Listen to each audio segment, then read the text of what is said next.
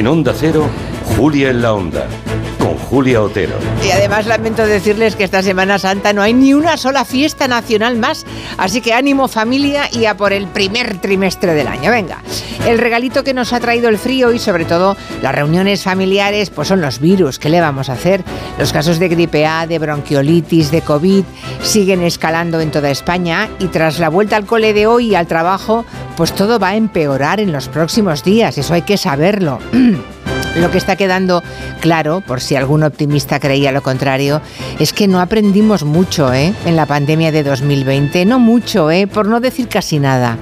Hoy hubo una reunión extraordinaria del Consejo Interterritorial del Sistema Nacional de Salud. La intención de la ministra de Sanidad, Mónica García, era extender a toda España medidas que ya se están aplicando en algunas comunidades, algunas del PP incluso, como la mascarilla obligatoria en los centros de salud y, y farmacias. Pero no, oye, resulta que no ha sido posible. Aquí se hace política de todo y lo de menos, al parecer, es la salud de los ciudadanos.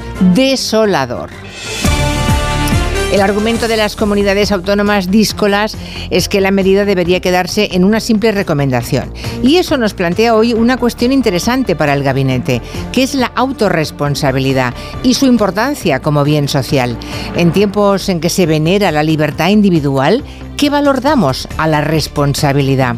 También se habla de esa autodeclaración responsable de baja de tres días para que no colapsen los centros sanitarios. Es otra propuesta de sanidad. La verdad es que no hay derechos sin deberes y al derecho de la libertad individual hay que adherirle siempre la responsabilidad personal. Si no, vamos a vivir en una selva.